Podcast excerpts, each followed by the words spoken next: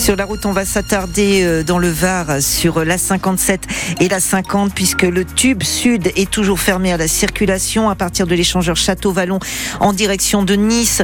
Euh, donc euh, les embouteillages de ce matin commencent tout doucement à se résorber. Il faut encore compter bien 11 minutes en plus sur votre temps de trajet habituel quand vous êtes sur la 57. En revanche, avant sur la 50, forcément, ça coince 24 minutes pour faire 6 km. Patience, prudence, n'hésitez pas à partager vos infos circulation. Vous êtes prioritaire sur France Bleu Provence. Puis on regarde aussi euh, le secteur Aixois, puisque tout à l'heure, il y avait eu un accident sur la nationale 296 à Platane en direction de Jazz de Bouffant.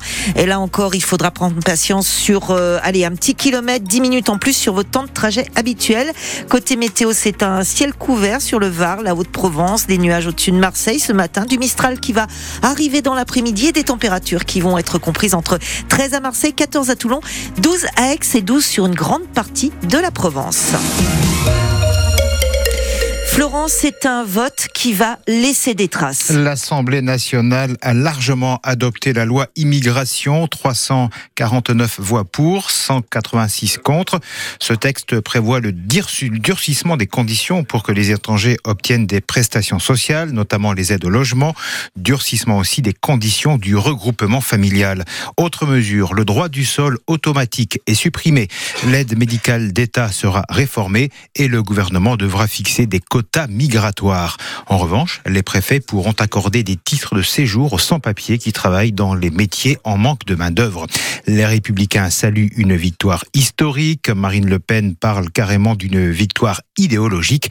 La Macronie, elle, sort fragilisée, voire déchirée. 59 députés de la majorité présidentielle n'ont pas voté pour ce texte qu'ils jugent trop à droite. Ce n'est pas le choix d'Anne-Laurence Petel, députée Renaissance des Bouches-du-Rhône.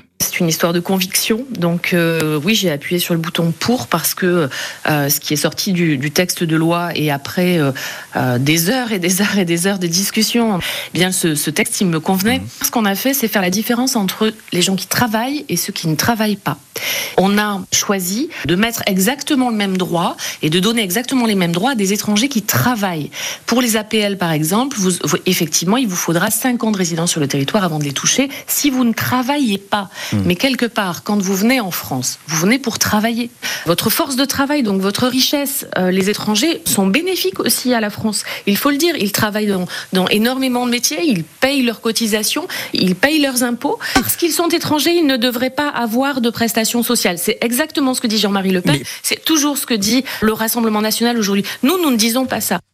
Anne-Laurence euh, Petel, euh, députée euh, Renaissance des Bouches-du-Rhône, et Emmanuel Macron commentera ce vote ce soir dans l'émission C'est à vous sur France 5. Le président abordera aussi les perspectives de l'année 2024. Patrick Poivre d'Arvor, mise en examen pour viol pour la première fois. L'ancien journaliste vedette est accusé par l'écrivaine Florence Porcel pour des faits qui remontent à 2009. PPDA, lui, continue de clamer son innocence.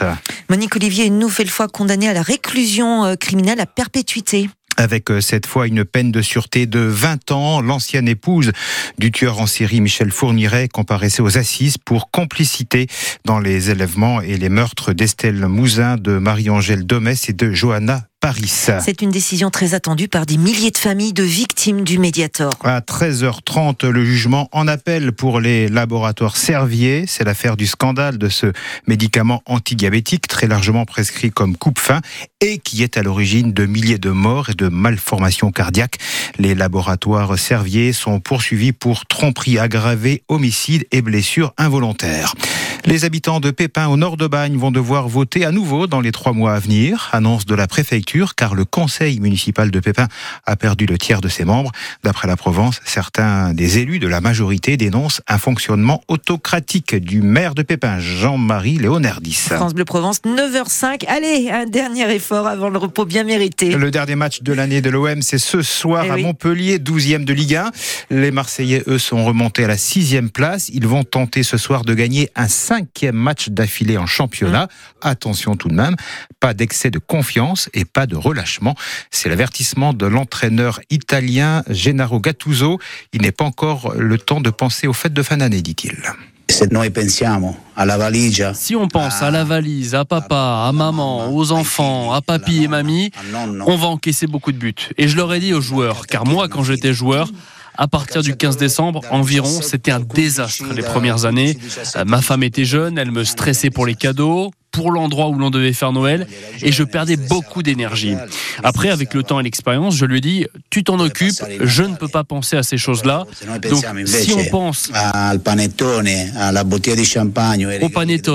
bouteille de champagne ou au cadeau, ce soir, on va prendre une valise. Voilà, voilà les joueurs de l'OM prévenus par leur entraîneur Gattuso qui répond à Laurent Grollet. Montpellier OM à vivre en direct intégral sur France Bleu Provence. Coup d'envoi à 21h. L'avant-match dans 100% OM à 18h10. Et donc le champagne, Véronique, on le sortira après. Après, parce oui. que bon, on espère quand même une victoire de l'OM ce soir à Montpellier. Bien évidemment. Chaque chose en son temps. Chaque chose en son temps. Voilà, on va pas mettre la charrue avant les bœufs. En tous les cas, on vous retrouve à 10h pour les prochaines infos.